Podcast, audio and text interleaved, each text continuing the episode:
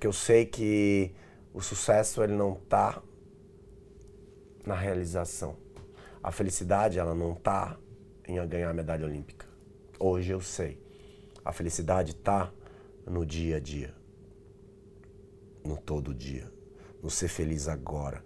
E eu, tô, eu até fiz um e-book agora, eu estou desenvolvendo e vou dar de graça na internet, que é sobre felicidade. Tá incrível o conteúdo, não é, não foi eu que criei nada do conteúdo, tem coisas minhas, mas é mais pesquisas que eu fiz mesmo para passar para as pessoas. E o mais legal é algumas coisas que eu percebo que é a diferença, daí entro de novo no inglês, que é alegria e felicidade, que é happiness and joy. A gente imagina que ser feliz é estar tá sorrindo, tá pulando, tá vibrando, tá em êxtase. Não, isso é alegria que te gera um sentimento de felicidade momentâneo e curto. Felicidade é você estar tá em paz, tranquilo, sem pensar em algo externo ou futuro. Estar aqui nessa conversa, eu não estou pulando, eu não estou vibrando, mas eu estou feliz porque eu não quero que acabe. Quando você quer que algo não acabe, você foi feliz. E aí você pode ser inteligente o suficiente e falar assim, pô, me dá o telefone, vamos tomar um café um dia, e essa conversa ela pode continuar fora daqui. Bem-vinda ao Jornada da Vitória. Aqui a gente conta histórias, os exemplos de pessoas que estão ressignificando sucesso. Esse é o nosso propósito. Elas vêm aqui compartilhar com você suas trajetórias nessa jornada de aprendizados, experiências, emoção, transformação, vitória. Aqui no meu canal, todas as quartas, às 8 horas da noite, uma nova entrevista. E eu conto com você para espalhar esses exemplos, compartilhando esse episódio. Manda o vídeo ou se estiver ouvindo, o link do podcast para quem você gosta e acredita que possa ajudar na vida dela. Para apresentar esse cara, vou ter que puxar muito ar e ser o mais rápido possível, porque tem muita coisa, ele é impressionante. Quatro vezes campeão do mundo, uma prata e um bronze. Olimpíadas? Disputou três. Isso significa 12 anos no topo e trouxe dois bronzes. Pan-Americanos, então, deve até pesar no pescoço sete ouros, uma prata e um bronze. Um recorde mundial e sete sul-americanos. Calma aí, deixa eu pegar um fôlego que não tá fácil. Duas vezes eleito o esportista brasileiro do ano e em 98 considerado o melhor nadador do mundo. Além de tudo isso, é empresário, coach formado pelo IBC, foi aprender ainda mais com o Tony Robbins, para quem não sabe, é o maior coach do mundo, é palestrante, apreciador de um bom vinho, mas a maior conquista da vida dele eu deixei pro final. É pai da Isabela e da Brenda. Ufa, acho que eu consegui. Xuxa, bem-vindo ao Jornada da Vitória. Obrigado, demais. Xuxa, se eu fiquei nervoso para essa largada aqui, eu imagino, ou melhor, nem imagino, quero ouvir de você o que era subir na plataforma e largar para uma prova que qualquer milésimo de segundo faz toda a diferença, né? Ah, eu acho que é um conceito bacana de a gente fazer uma analogia com a vida, né? Eu acho que quando você está em cima de algo para começar algo na vida, você tem duas opções: ficar com medo e deixar o medo te paralisar, ou você mergulha de cabeça nos seus projetos, mergulha de cabeça na sua vida e na piscina realmente mergulhar de cabeça no seu objetivo. E essa analogia eu faço nas minhas palestras mesmo, porque o que você faz antes de mergulhar de cabeça em qualquer coisa da sua vida é treinamento. Você treina, você se prepara, você sabe do risco, você sabe das, que não existe nada, não tem controle. Você não tem controle do resultado, você não tem controle se você vai ganhar ou se você vai perder. O que você controla é o treinamento, a sua mentalidade, a, a sua, o seu foco e sua emoção. Você pode controlar isso só. Você pode se controlar. E é depois que você pula, é fazer o seu melhor do que você já treinou, né? Então é antes de subir no bloco. E ali, quando você está em cima do bloco, é meio que já está no estado de flow. Você não sabe o que está acontecendo, mas você já está totalmente. Animal. Focado já. Só você e você com você mesmo tudo interno já. Já é um processo automático dali para frente. Por isso que a gente treina repetitivamente várias vezes. Por isso que se treina tanto para ser usado inconsciente, não é mais consciente ali. Quando você pula, já está no inconsciente. Você já dá a abraçada certa no local certo, você já sabe o número de golfinhadas, você sabe exatamente onde é virada, você sabe exatamente quando vai chegar. E quanto menos você pensar, melhor. É confiar no processo que você treinou e, e se divertir. É que legal. é o mais legal. Se divertir naquele processo. Porque o que, que faz um atleta ganhar ou perder? Não é só o treino. Não é só talento. Porque assim, o cara que é muito talentoso, ele é muito talentoso, ele tem vantagem sobre a maioria. Mas o cara que é muito esforçado, ele só vai vencer o talentoso quando um talentoso não se esforçar. Então, assim, o talento só pede para o esforçado quando o talento não se esforça. Então, isso já é uma premissa básica do cara que é talentoso. Mas numa Olimpíada, todos são talentosos. Todos treinaram. Todos geralmente estão bem. Mas ali a cabeça faz toda a diferença. É o como você chega para aquela prova, como você se posiciona para a tua relação com a com você, com o seu treinamento, com o seu resultado final, o quanto você visualiza a vitória, o quanto você acredita que é possível aquela vitória. E o que você acredita, ele se torna possível. O que você não acredita, não vai se tornar possível. Então, eu vejo muita diferença dos atletas que competiram contra mim. Atletas que tinham potencial de me vencer, mas não me venciam. E muitas vezes eu estava muito pior e eu vencia porque eu sabia, eu acreditava que eu sempre era capaz de melhorar, eu sempre era capaz de me superar. E eu sempre gostei desse obstáculo, eu sempre gostei das dificuldades, eu sempre gostei de me superar. E eu acho que é isso que me fez me manter no topo tanto tempo. Que é a vontade de encontrar um obstáculo e não ver ele como dificuldade, e ver ele como motivação para atravessar essa montanha chegar do outro lado e ver o que acontece. Então, acho que o grande mindset de uma pessoa que é extraordinária em qualquer área da vida é ele não ficar abalado com os obstáculos e nem com as dificuldades da vida. É você enxergar aquilo como aprendizado, como uma oportunidade de um crescimento. Olhar de outra forma o que acontece na sua vida, no seu dia a dia. E na piscina a mesma coisa. Tem dias que você toma um pau e vai para casa com o rabo entre as pernas, muito bravo. Mas aí você chega e aprende com aquele fracasso. É um crescimento. Você olha onde, onde eu errei, o que, que eu posso melhorar, onde eu errei no meu treinamento, porque muitas vezes você não erra na prova. Muitas vezes você errou no treinamento. Treinei demais, onde eu treinei de menos, onde eu descansei demais. Será que eu não devia ter feito musculação antes da prova? Deveria fazer musculação? Aí você começa a analisar o teu planejamento para a próxima competição você ser muito melhor. Sensacional. Eu vou chegar lá, eu te sigo no Instagram principalmente e vejo muito de uma fase que está vivendo de meditação. Eu me conecto ah, eu muito sou apaixonado. isso. Isso aí eu acho que é a grande paixão da minha vida. É, eu gosto também, me ajuda demais. Eu vou chegar lá, que eu quero muito saber disso. Mas nessa época você já fazia alguma coisa disso para te trazer esse foco, para te trazer essa, essa presença, essa calma? Ah, eu vou falar uma coisa que é muito louca. Dois fatores. Uma, eu acho que eu sempre fiz e não sabia. Eu sempre fiz, mas eu fazia de uma outra forma. Eu não fazia para me acalmar. Eu não fazia com o bem-estar que eu ganho hoje. Tá. Que é o lado do sistema imunológico, da recuperação física, para usar para baixar o lactato, que daria para ter usado, que é o ácido lático do corpo. E isso ajuda na recuperação, para acalmar a mente, para dar um melhor resultado, para ter mais clareza. Esses benefícios eu não usei eu usei focando a minha prova. Eu visualizava a minha prova, eu visualizava cada abraçada, cada passo, eu, ob eu observava e analisava os resultados. Eu observava eu vencendo, eu comemorando, eu observava eu também perdendo. Então eu comecei a, a analisar o que nessas visualizações? Todos os possíveis cenários.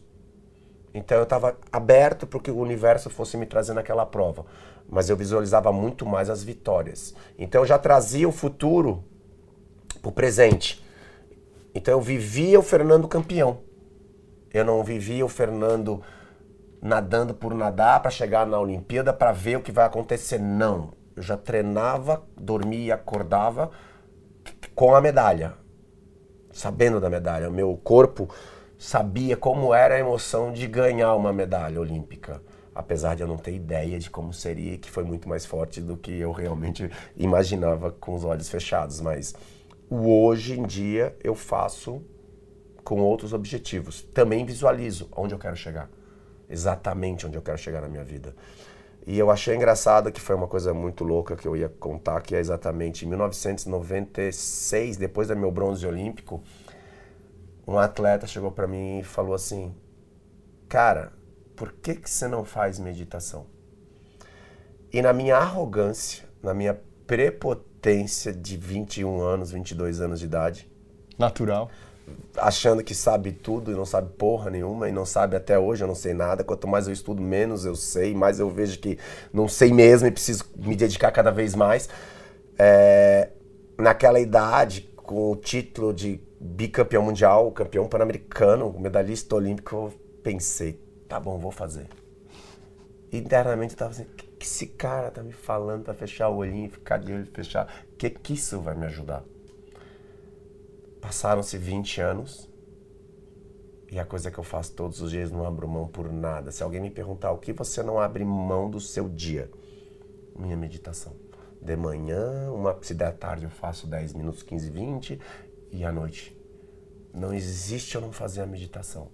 Se eu tiver atrasado, não conseguir fazer, eu não vou de carro. Eu vou de táxi, eu vou de Uber, eu vou meditando. Eu não dirijo para poder meditar. Eu não deixo de meditar. Eu mudo as ordens das coisas, mas faço todo dia, porque eu sei o benefício que deu na minha vida, na minha qualidade de vida. É muito louco isso, saber que eu tive essa oportunidade de ter ouvido um cara me dar esse conselho. E eu sei que foi arrogância, eu sei que foi prepotência, eu sei que foi tudo isso na realidade. E é normal, com 21 anos. E tudo bem, chegou a hora certa, 20 anos depois. Mas eu sei que eu teria sido muito melhor. Não só como atleta, mas também como pessoa, desde aquela idade. Se eu tivesse feito a minha trajetória desde aquela época. Mas estamos aqui para aprender. Que animal, cara. Isso é exatamente isso, né? Acho que as pessoas também, as pessoas é, inteligentes podem aprender com a gente, com esse seu depoimento, que nosso objetivo é inspirar. Então, poxa, ouvir e falar, cara, ele, ele percebeu que ele poderia ter ouvido, então quantas coisas será que eu não estou deixando de ouvir? Deixando né? de fazer. Pelo, deixando de fazer, ter benefício. E é engraçado que eu, pô, nunca, já falei isso aqui, né? Eu nunca fui campeão mundial, mas também fui atleta. E eu nem sabia o que chamava visualização na época, mas sabia que eu ia dormir antes do jogo e eu ficava imaginando, poxa, rugby, né? Se eu pegar a bola aqui, o que, que eu faço? Se vem um adversário aqui, eu posso. Eu ficava visualizando tudo isso e me ajudava muito. E depois, agora, mais velho, eu fiquei descobri que é um exercício de visualização que ajuda pra caramba. Eu fazia meio que automático. Isso que você falou da meditação também é outra coisa que eu faço toda manhã. Não é a primeira coisa que eu faço, é a segunda. Primeiro é tomar um copo d'água e a segunda é a meditação. Com limão ou sem? Quente Eu- ou fria? Eu, eu já tomei muita água com limão quente, principalmente, principalmente de atleta. Né? Esquenta água no micro-ondas, né? já, já fiz muito disso. Hoje eu tenho tomado dois copos d'água natural mesmo, mas vou lembrar do limão que faz bem, né? E quente também, quente, falam. é, é. Tem as suas teorias em Aham. cima do embasamento Sim. que Eu vou voltar a falar, bem lembrado, É bom. bem lembrado, tinha esquecido. dá uma limpeza Ah. interna, assim. E, e aí, falando de visualização, não mais uma visualização futura de já sentindo, que eu achei animal isso aí que você falou, de já sentir a medalha, mas me conta uma coisa. Depois de ter metido a cabeça na água, nadado muitas vezes sem respirar, até brinquei né, da respiração, É muitas vezes sem respirar, vezes. bateu a mão na placa, olhou pra trás e viu, aí de verdade, recorde mundial, campeão do mundo. Que tenta, eu sei que é quase impossível a gente sentir essa emoção, mas tenta, tenta trazer isso, por favor. Olha, vou te falar que a da Olimpíada eu não posso descrever, que eu não lembro. Eu acho que foi, sabe quando dizem que o cara leva um tiro e não sente porque é tão forte o cérebro, ele corta, porque é tão extremo a dor que ele corta. Eu acho que foi extrema alegria. Foi a Olimpíada 96 e o Mundial de 1993 que foi muito louco, que eu fui pro Mundial a noite inteira enchendo o saco, eu vou ganhar o ouro, eu vou ganhar o ouro, eu vou ganhar o ouro, eu vou ganhar ouro, e o cara do meu quarto falava assim, meu, André Teixeira, ele falava, cala a boca, me deixa dormir. Você vai nadar com o Gustavo, com o John Olsen. Meu, você não. Para! E eu falei, mas eu vou ganhar o ouro, eu vou ganhar o ouro, eu vou ganhar o ouro, eu vou ganhar. Mas eu enchi o saco dele. Mas isso era um processo de novo que eu faço hoje. Que é você colocar para o universo exatamente o que você quer. Quando você tem clareza do que você quer exatamente, cara, vem. Vem, de uma forma ou de outra elas vêm. Na hora certa, no tempo certo, elas vêm. E aí eu fui pro Mundial, eu ganhei o Mundial. E quando eu bato na borda, eu chego pro Gustavo e dou parabéns pro Gustavo, dentro da piscina. Aí o Gustavo achou que era sacanagem, cara. Você me ganha e vem me dar parabéns pelo segundo lugar. Ele, não, você ganhou. Ah, tá bom, obrigado. Aí quando eu fui para trás do bloco, que era do bloco não, para que tem o pódio, na salinha, eu tava tão louco, mas tão louco, que eu nem botei a, sung, a toalha, eu tirei a sunga e fiquei pelado e tava todo mundo me olhando na sala. Tinha a menina da, da premiação, diretor, presidente de confederação, eu atordoado. Aí quando eu olhei, eu falei, é, desculpa, e botei minha roupa, mas totalmente atordoado. E a gente vai pro, pro pódio. E aí eu indo pro pódio, o medalhista de ouro fica no meio. Eu olhei pro Gustavo de novo, pode ir na frente, ele me olhou. Você ainda não entendeu que você ganhou? Eu falei, hã? É, é, né? E não lembro de nada. Eu não lembro de cena, eu não lembro do hino, eu não lembro da bandeira. Eu só lembro quando acabou minha mãe e meu pai lá em cima. E eu com medo que minha mãe se jogasse. Só. A única coisa que eu lembro de tudo isso. Daí tem as outras medalhas que aí eu lembro, da emoção mesmo, que é forte. Por exemplo, a medalha de 2000, que eu tinha ido nadar com um ligamento rompido. Então aquela eu consegui vibrar, aquela eu consegui sentir. Porque eu abri o revezamento e sofri até ganhar a medalha, porque vai o segundo, vai o terceiro, vai o quarto, é o quarto traz a medalha pra gente. Então aquela eu consegui ver ela sendo conquistada por outros até. E aí não tem como nem, acho que não tem como descrever. Se eu fosse descrever com sensação na vida humana, assim, de fora do da, de competições, seria o nascimento de um filho, ou uma realização profissional que você conseguiu depois de anos você colocou algo e você chega na sua meta, no seu objetivo, você realiza aquilo. É de saber que você fez o que você tinha que ter feito por anos para conseguir no longo prazo que é o que as pessoas estão errando hoje, os jovens. Eles querem tudo imediato, tudo para ontem. Nada é construído para ontem. Ninguém ganha uma medalha olímpica treinando um mês, um ano. Se treina quatro, oito anos para se ganhar uma medalha olímpica. Às vezes 12.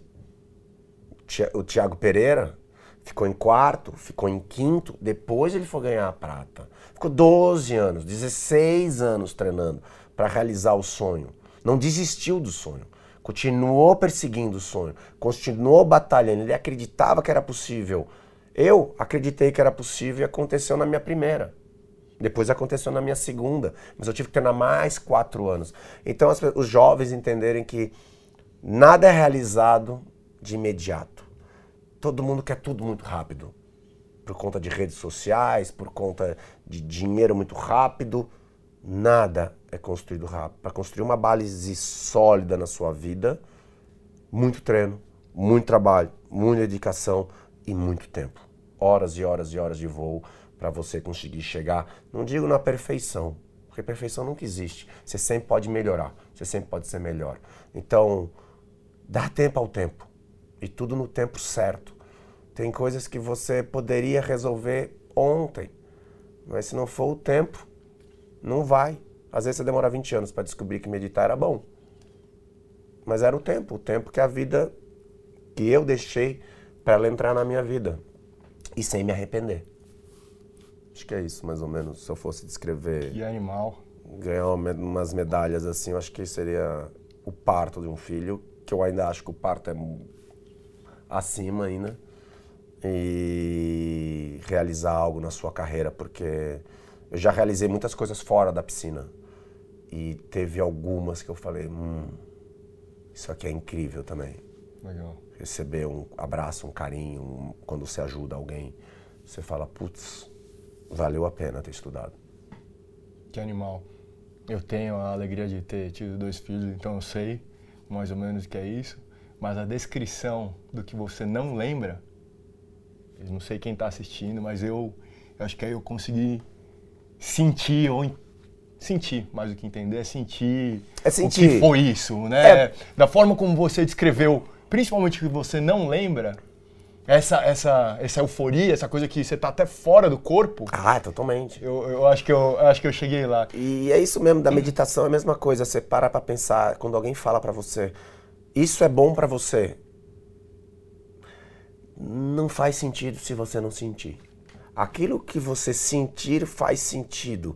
Então, antes da gente receber as informações com, na defesa, abaixa a guarda, receba os feedbacks, esteja aberto para experimentar coisas novas e ver se aquilo faz parte do seu dia a dia, da sua rotina ou não. Tem gente que acorda o grupo das 5 da manhã. Eu acordo 4h58 e eu amo eu sei o quanto me faz bem. Mas eu não recomendo para todo mundo acordar às 5 da manhã. Mas eu sei que se eu acordar às 4h58 da manhã, às 8 da manhã, já fiz uma hora de yoga, uma hora de meditação, uma hora de estudo. Quando dá 8 da manhã, as pessoas estão indo tomar o seu café da manhã, eu já tenho três horas de trabalho feito, de trabalho, de resolução na minha cabeça para focar no que eu quero para o meu dia. Eu visualizo o meu dia do que eu quero na minha vida. Então eu tiro, tenho mais calma para poder fazer com calma esse meu ritual, esse meu processo que se tornou hábito já. Mas eu não recomendo, aí é bom para você. Não, mas experimenta. Mas não é no primeiro dia.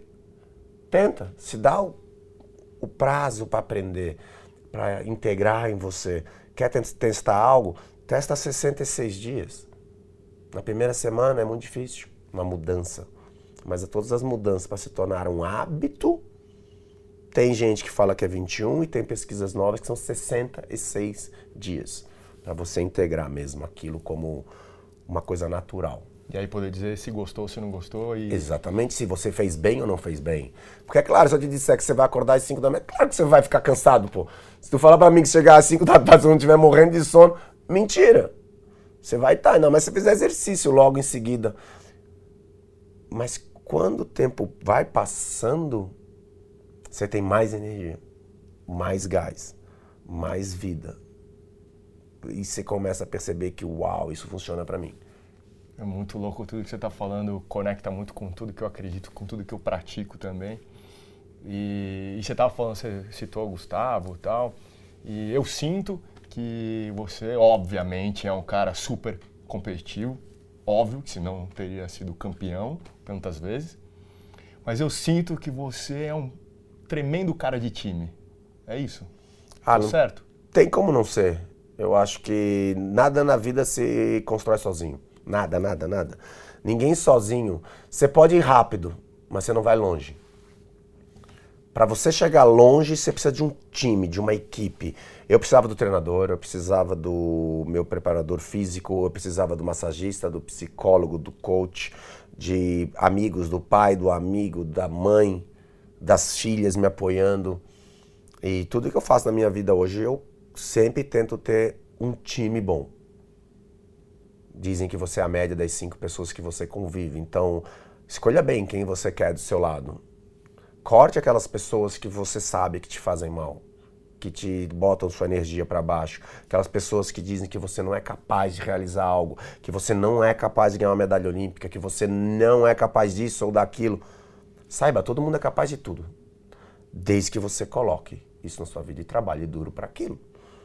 Mas você acreditar naquilo e ter pessoas que façam com que o seu sonho se torne realidade, que te coloquem cada vez com mais energia e mais disposição para correr atrás do seu sonho, para estarem do seu lado quando você tropeçar, estarem do seu lado quando você cair, te ajudar. Eu não digo te ajudar a levantar, mas estar do seu lado, sem te botar mais para baixo, te empurrar mais para baixo. Porque eu acho que a vida, as pessoas colocam as suas frustrações pro próximo. E a gente tem que entender que a gente não precisa do próximo como julgamento, aceitar a crítica do outro, o julgamento do outro. A crítica é positiva. Mas a crítica de quem você escolhe aceitar a crítica. Por exemplo, as redes sociais são lotadas de crítica e de, e de feedbacks positivos. Graças a Deus, o meu só tem muito, 99,9 são positivos, graças a Deus. Mas quando vem uma crítica, eu tento entender aquela crítica não como uma crítica a mim. É algo que a pessoa está passando. É uma crítica dela. Com ela, com os problemas dela, com a visão dela. Não é a minha visão sobre mim, não é pessoal. Então, o que, que eu posso usar daquela crise? Se tem algo construtivo, eu uso. Se não, simplesmente deixo para lá e perdoo. Acho que esse é um caminho bom também, de você entender que as críticas são positivas. Por exemplo, eu recebi uma crítica em 1998. Eu escolhi um treinador. E essa história é incrível. Eu já era medalhista olímpico, eu já era campeão mundial, já era campeão pan-americano. Eu escolhi um treinador para me treinar lá nos Estados Unidos, Michael Loberg. Aí eu ligo para ele e falo, cara, você quer me treinar? Ele falou, quero. Pego um avião, vou para os Estados Unidos. Primeiro dia ele olha para mim, cana na piscina. Eu falei, tá bom. Aí nadei 100 metros, ele me olha, você nada tudo errado. Eu olhei, pensei, respirei, eu ainda não meditava, mas ali ainda. seria muito importante nessa hora a meditação. Eu não meditava ainda. Mas seria muito bom para limpar os pensamentos que vieram na minha cabeça. Eu, tá bom. Mas mesmo assim eu respirei, porque eu precisei respirar, porque a minha vontade era esganar e xingar. Aí eu falei, não, tô aqui nos Estados Unidos, agora aguenta. Aí eu pergunto para ele, se eu mudar o que você tá falando, eu me torno número no mundo? Ele falou, se torna. Eu falei, você tem capacidade para me treinar, para ser número um do mundo? Ele falou, tenho. Eu falei, então vou fazer tudo que eu posso para mudar. Apertei a mão dele, ele falou, então pode treinar. Doze semanas depois eu me tornei número um do mundo, melhor nadador do mundo 50 e 100 no, em 1998. E abaixei todos os meus tempos. E foram tempos que ficaram aí muitos anos como um dos melhores tempos do mundo. Então, para você ver, foi uma crítica e bem forte. Mas de quem eu escolhi para aceitar a crítica? E não me defendi da crítica, do eu. Mas eu aceitei e falei, tá bom, eu preciso mudar. É um alerta que eu preciso mudar se eu quero ser o número um do mundo. Então, nem toda crítica é ruim. Aceite, dói, absorva, assimile e mude. E o resultado vem e testou a sua vontade no mais alto nível, né? Receber essa, ah, essa crítica certeza. dessa forma. E ele me dá essa crítica e falar para mim que ele também é capaz, porque eu também não deixei barato. Perfeito. Eu perguntei para ele, se você se acha capaz de me botar para número no mundo? Ele falou, acho. Então ali é um comprometimento dele comigo e de mim com ele violentíssimo, um casamento. Ali foi criado um, um casamento, a gente se uniu para um resultado em comum. Não era fazer o Fernando nadar rápido ali mais. Ali a gente se comprometeu já com o objetivo de ser número 1 do mundo. Não tinha número 2, não tinha número 3, não era fazer 48, não era fazer 49, não era melhorar minha marca, não, era ser número 1 do mundo. Eu tenho que fazer o que for preciso para ser número 1 do mundo. Eu vou fazer. E você vai me dar o treino para ser capaz de fazer. Então os dois se comprometeram com algo muito grande no primeiro encontro. E deu certo brilhante, né? É a parceria mesmo, é o comprometimento. É o time. E é o alinhamento de expectativa e ser franco, né? Sem medo de ser franco, sem medo de, de falar, ele sem medo de falar e você sem medo de falar, poxa, e aí, né? Vamos. Isso que eu vejo até é um relacionamento em empresas, eu vejo em reuniões, as pessoas têm milindre de falar as coisas, porque às vezes os líderes das empresas, elas não libertam os seus funcionários para dar suas ideias. Porque às vezes uma ideia é boba, às vezes uma ideia é criativa, às vezes ela é funcional, às vezes ela não é funcional. Mas se as pessoas não se soltarem para criarem ideias malucas sem julgamento, porque as pessoas têm o medo do julgamento do chefe. O que, que o chefe vai pensar? Então, se o chefe souber estar em sintonia com a sua equipe e baixar a sua guarda para ouvir feedback também, porque o chefe acha que sabe tudo. Mas é bom o chefe também saber que ele também não sabe tudo.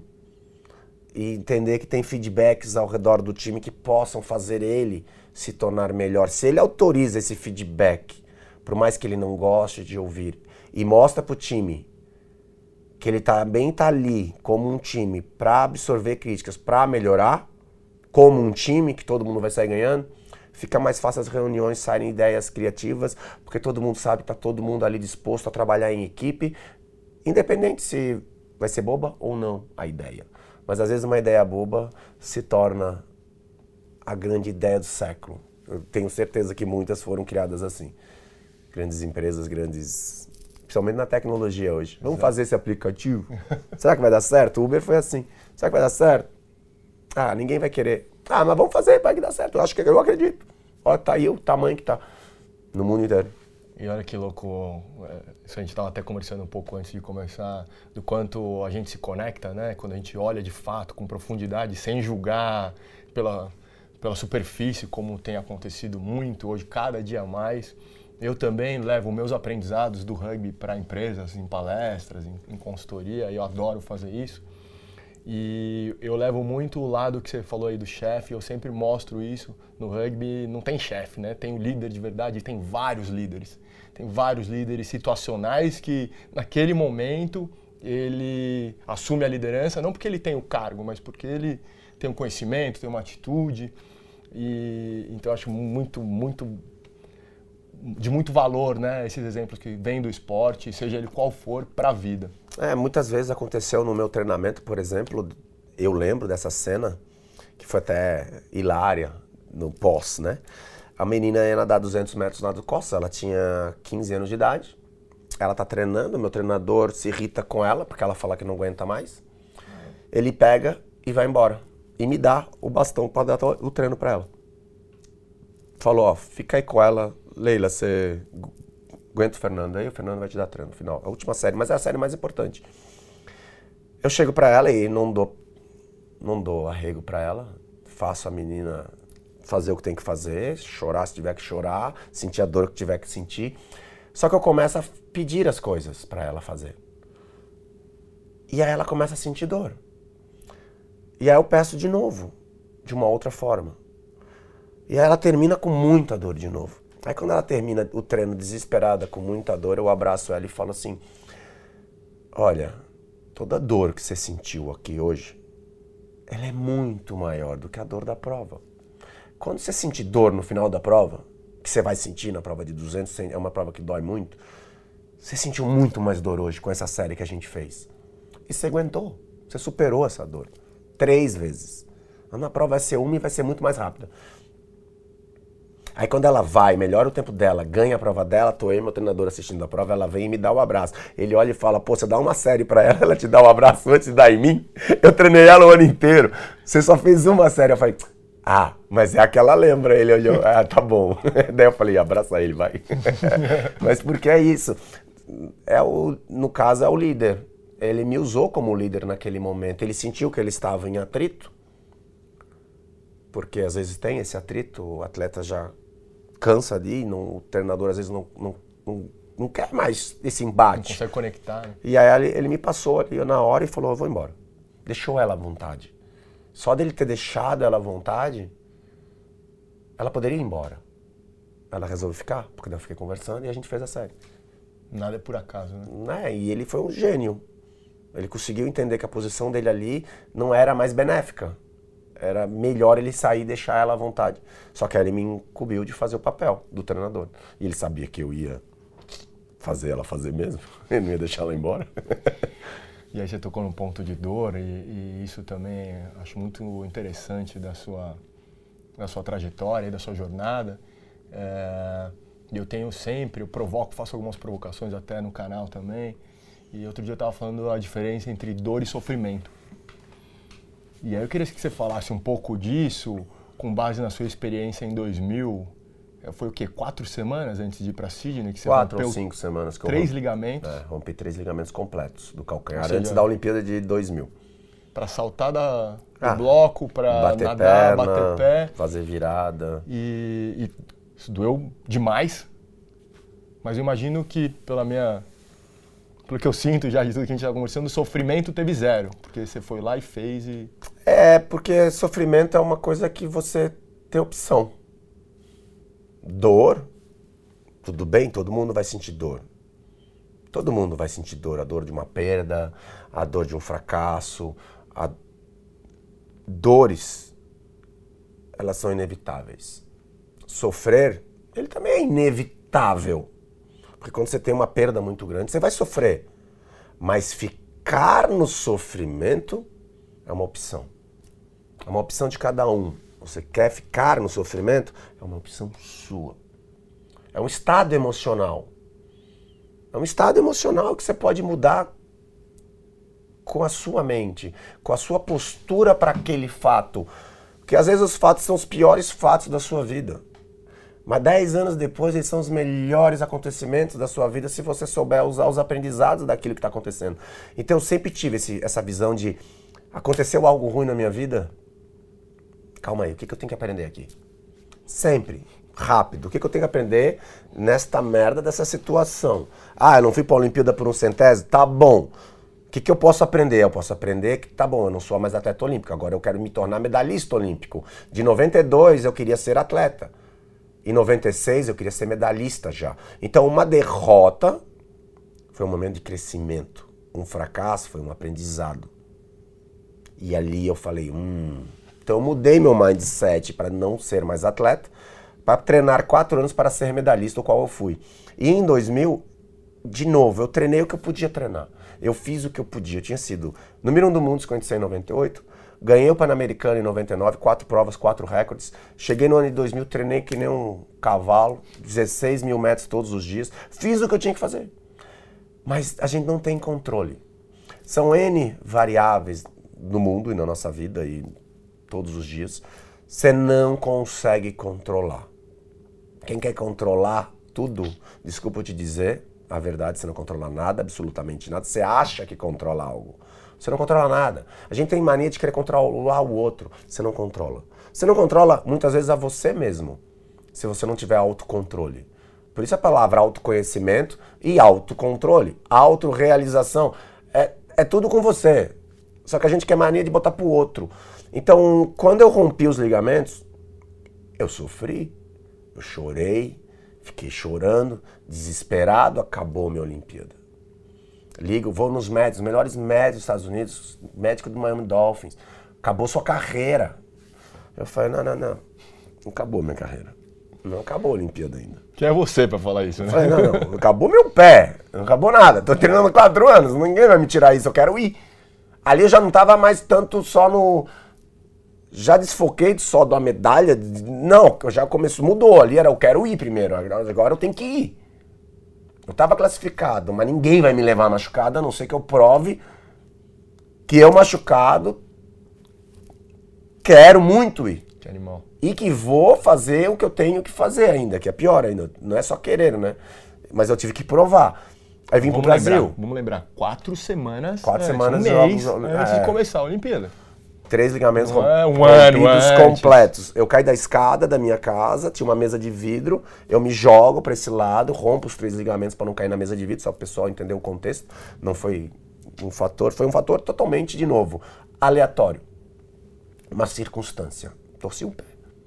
E aí rompi três ligamentos completos. Aí voltei pro Brasil, fisioterapia de manhã, fisioterapia de tarde, treinava com o pé amarrado, com uma boinha, só fazia o braço, então, eu treinava de manhã e de tarde, eu treinava duas vezes por dia. Ainda. Menos volume? Claro, menos volume. Treinava musculação? Treinava musculação. Fazia exercícios de perna? Fazia exercícios de perna, mas com eletroestímulo, para não perder massa muscular. Então, eu não fazia os exercícios todos, mas o que dava para fazer, eu fazia. E fisioterapia, muitas horas de fisioterapia, porque eu fazia antes do treino. Depois do treino, pé no gelo, aí até esqueci os nomezinhos, tem, tem fazia é. tudo. E à noite eu ainda dormia com o Roberto Chanachik no meu ouvido, fazendo trabalho de visualização, trabalho mental para eu continuar acreditando, tentar dormir no paraíso, para dormir bem, para conseguir dormir, para esquecer o drama do dia, porque o próximo dia ele vai ser melhor. E ali eu sempre fui nesse próximo dia vai ser melhor, próximo dia vai ser melhor, e todo dia era melhor, todo dia era melhor. E uma coisa que eu aprendi muito naquela fase foi Muitas situações na nossa vida a gente não faz e fica no e se eu for? E se eu for para a Olimpíada? E se eles me levarem? E se eu tivesse Não, se eu, caramba, eu vou lá, eu descubro se eu ganho, se eu nado, se eu não nado. E aí eu tive a opção no dia de embarcar. Os médicos me fizeram uma observação e falaram: você só vai se você fizer uma infiltração. Aí eu falei: o que, que acarreta a infiltração? Além da dor da infiltração, que é tremenda. Eles: não, pode no máximo afinar os seus ligamentos e no futuro prejudicar um pouco mais ainda. Aí eu falei: futuro? Eu tenho futuro, não, meu filho. Eu tenho hoje. Eu só tenho hoje, já treinei para essa Olimpíada. Não sei se na outra eu vou estar. Tá. Não existe futuro. Enfim, esse negócio aí. Nossa, na hora que ele botou a agulha e começou a dar infiltração, eu vou dizer que eu aguentei. E não me arrependi, mas doeu, hein? Doeu. E dói, eu nunca tinha feito eu passado por aquilo. E embarquei. E aí chegando na Olimpíada, eu nadei o revezamento de manhã. Não nadei muito bem, claro. Tô nadando com tudo enfaixado e coisa. E à tarde, o Gustavo, no, depois da prova, o Gustavo me pergunta: desse jeito que senador não tem como ganhar medalha olímpica. Eu vou mudar a ordem do revezamento, eu vou abrir. Eu olhei pro Gustavo e falei: não, eu vou abrir. Eu vou abrir. E o Gustavo nem questionou. Ele sabia que eu estava com um pouquinho de confiança, no meu resto de confiança, e que se ele tirasse aquilo eu não ia mais conseguir dar resultado. E à tarde eu abaixo um segundo. Pergunta como? Não sei. Pergunta de onde eu tirei? Não sei. Mas simplesmente por eu acreditar. E de novo, trabalho de equipe. Quando você faz alguma coisa que não é só para você, você faz alguma coisa que tem outras pessoas que vão se beneficiar, te dá muito mais gás, muito mais energia, muito mais vontade de se superar. Quando você pensa no que você faz na sua vida, qualquer área da sua vida, o porquê você está fazendo ela e para quem você está fazendo ela, quem mais vai se beneficiar dela, te garanto que você vai achar um propósito naquilo que você está fazendo.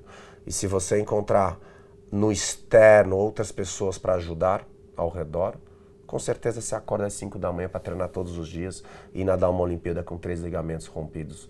Porque ali não dependia só de mim, não era para mim. Tanto que as provas individuais eu nem nadei. Mas os revezamentos eu nadei. Eu tinha com quem compartilhar, com quem dividir a alegria e a tristeza. Mas ao mesmo tempo eu tinha para quem me doar. Estava me doando não só para mim, era para eles também, para todo mundo que estava assistindo, mas o time, a equipe. Mais pessoas se beneficiariam do meu esforço. De novo o time, né? Time. Que a gente falou.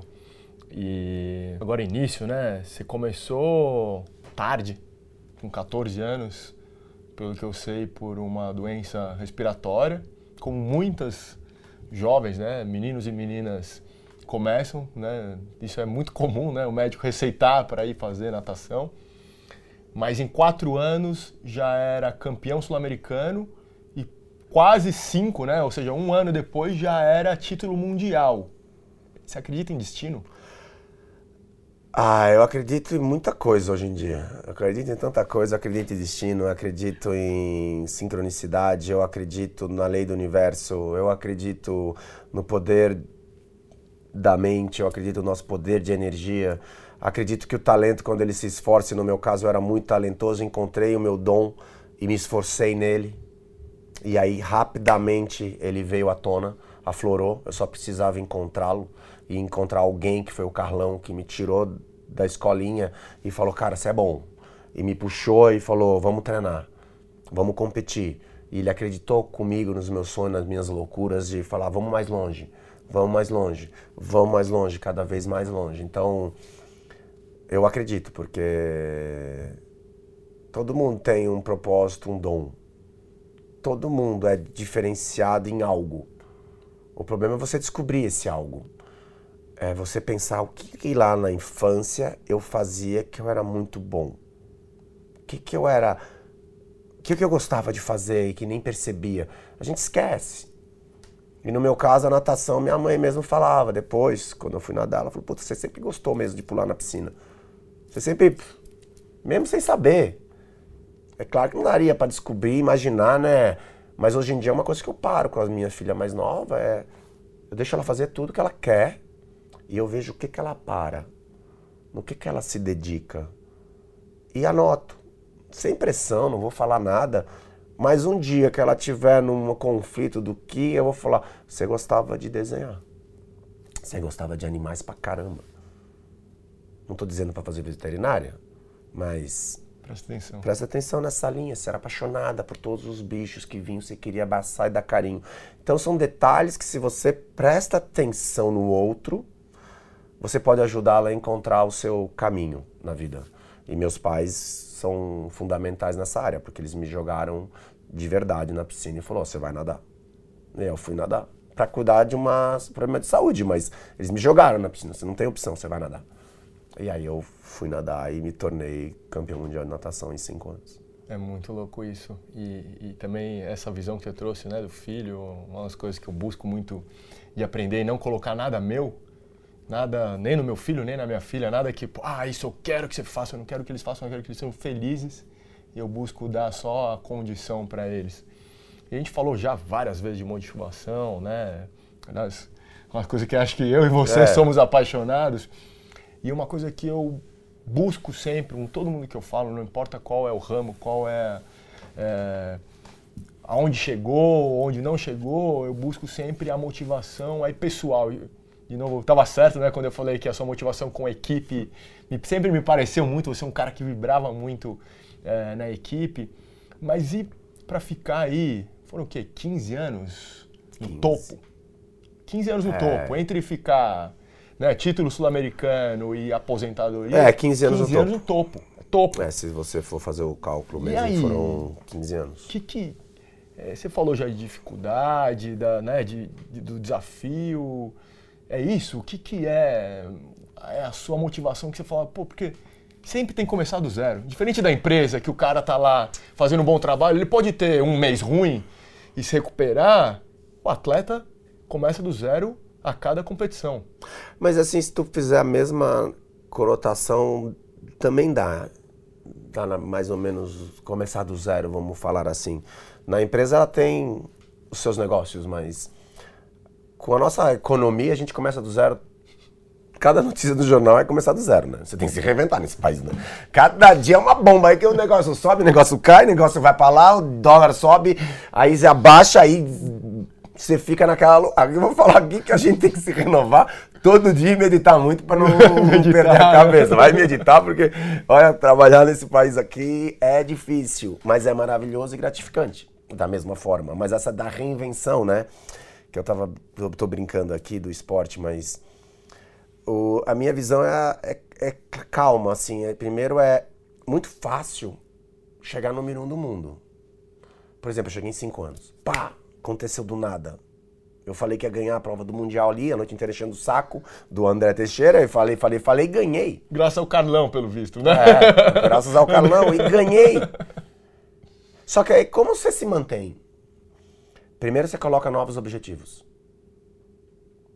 e você estuda maior. o que você fez. Onde você acertou. E tem uma coisa muito legal, porque não é o que deu certo. Se tu ficar mantendo o que deu certo na sua vida, Esquece. Não vai dar certo. Pode dar certo duas vezes. Não vai dar certo. Você tem que mudar. Por exemplo, uma empresa. Tá dando certo. Tá dando certo. Cara, não vai dar certo. O mundo já mudou. Ou você muda a sua visão, ou você muda seu approach comercial, você vai perder venda. Muitas lojas estão fechando. Por quê? Porque mudou. Temos outras formas de compra hoje. Tem o, o, o, mercado mudou, as pessoas mudaram, a visão das pessoas, percepção, tudo está mudando muito rápido. Daqui 10 anos, então, muitas carreiras vão mudar, vão sumir do mundo. E no esporte é a mesma coisa. E você lembrar o porquê você começou. Lá atrás. Isso é uma coisa legal que eu faço hoje em dia na minha vida, que não tem nada a ver com a natação, mas eu fiz na natação que é na, uma das minhas visualizações do meu dia, que é todo dia de manhã, eu paro, me visualizo e me pergunto meu por que eu estou fazendo aquilo que eu vou fazer hoje. Por exemplo, por que eu venho aqui dar essa entrevista? Porque é, esse porquê é claro para mim. Porque quando você se pergunta o porquê uma vez, é uma resposta. Quando você se pergunta o porquê, se aprofunda. Aí você pergunta o porquê de novo, se aprofunda, você pergunta e vai perguntando até chegar realmente no porquê você está fazendo. A criança pergunta por quê, por quê, por quê, por quê, por quê, porque ela realmente quer saber a tua verdade e a gente não dá a verdade. Porque a gente não quer se continuar esses porquês. Responda pro seu filho dez vezes o porquê que ele quer te perguntar o porquê, porque ele sabe que você não está falando a tua essência. Ele sabe, ele sente que você não me deu a explicação verdadeira. Você está dando a primeira, a mais rasa. E ele não compra aquele teu porquê você faz o que você está fazendo. E eu faço, que é o quê? Pegar o meu gramado e cortar todos os dias as ervas daninhas. Porque as ervas daninhas, elas crescem. Quando elas crescem, elas ficam na frente. E eu acho que aquilo lá é meu gramado. Aí eu acho que eu estou fazendo algo por uma boa ação. E na verdade só estou fazendo para mim e para o meu ego. E o resultado não é o mesmo. Então, na natação é a mesma coisa. Por que, que eu nadei todos os dias e me mantive? Eu olhava para trás, eu treinava igual um azarão. Por quê? Eu podia viver igual um campeão, mas eu treinava igual um azarão. O que, que eu quero dizer com isso? Quando você chega no Mirum do Mundo, é muito comum você chegar no sábado e domingo, você botar a bunda no seu sofá e não treinar. Sair com os amigos, você já é no Mirum do Mundo. Não. Cara, saiba, sempre vai ter um moleque de 18, 20 anos, 21 anos, com mais gás que você, com mais energia que você, que não chegou onde você chegou e ele quer exatamente o que você tem. E ele tá enchendo o saco do amigo no quarto. E ele vai fazer tudo para te ganhar. Então não deixe. Deixa ele fazer o que ele quer fazer. Faça você mais. Treina você mais, porque você já sabe o caminho. Você já sabe o que é chegar lá. Você já sabe como é ganhar. Você já sabe o quanto é prazeroso ser no menino do mundo. Você vai ficar em 2, 3, 4, 5, 6, pode acontecer. Não tô... Você faça o seu melhor. O resultado é inevitável. Se o cara treinou mais, é mais talentoso, ele vai ganhar. Os talentos sujos, os recs são batidos e beleza. Mas não saber que aquela prova você perdeu porque você fracassou no planejamento e você fracassou com você. Não. Faça o que você tem que fazer, treine igual um azarão. Lembra, porque eu comecei nisso que eu estou fazendo hoje? Porque com o passar dos anos, a gente esquece. Eu nadava por realização pessoal. E muitas vezes no final da carreira eu achava que eu nadava pelo dinheiro. Sério? É, e aí deu vontade de parar. Porque chegou uma hora que dinheiro já não era mais e aí eu falei, mas por que, que eu nado? E aí eu falei, caramba, meu, vou ter que lembrar. E aí eu voltei de novo a fita e voltei lá atrás e falei, uau, é por isso que eu nado, então vamos lá. Mais um gás. E aí mais um gás. E aí você vai tendo gás. Porque a gente se, se, acomoda, se acomoda. Se acomoda ao ponto de você saber o que é bom para você e importante para você. E aí quando você sabe que aquilo é importante para você, e você se sente bem, você para. Meu exemplo básico é antibiótico. O médico manda 14 dias. No sexto dia você já está sem dor de garganta, sem nada e. Pô, foda-se o remédio de 8 horas. Você nada, nem você, bota você mais. Você nem usa mais. Mas tem um porquê tomar 14. Tem um porquê tomar o remédio da hora certa. Mas você já sentiu melhor, você esquece. Aí você já faz a coisa que o médico nem fala. Ah, não, nem sei se pode ou não pode, não vou nem dar esse exemplo, mas não pode beber isso com isso. Aí você vai no quarto, sétimo dia, você já tá lá com os amigos no bar. Você pode, eu não sei, mas independente, você já não Sim. se cuida da mesma forma. A disciplina. A disciplina. E eu percebi isso mais hoje do que quando eu era atleta. Eu percebi um dia que eu acordei com muita ansiedade, do nada. E eu sei que eu tenho ferramenta suficiente para sair de qualquer situação hoje qualquer situação eu consigo sair dela pleno. E eu não quis fazer. E eu percebi, por que, que eu não quero fazer? Aí eu mudei todo o meu roteiro. Eu fui escrever tudo porque escrevi uma carta para a bendita da ansiedade, de novo, que eu sempre fazia, só que eu fazia ela na sequência errada, eu, eu invertia a sequência, na verdade, é a sequência é a certa. E eu inverti a sequência e fui fazendo, fui fazendo até chegar na meditação.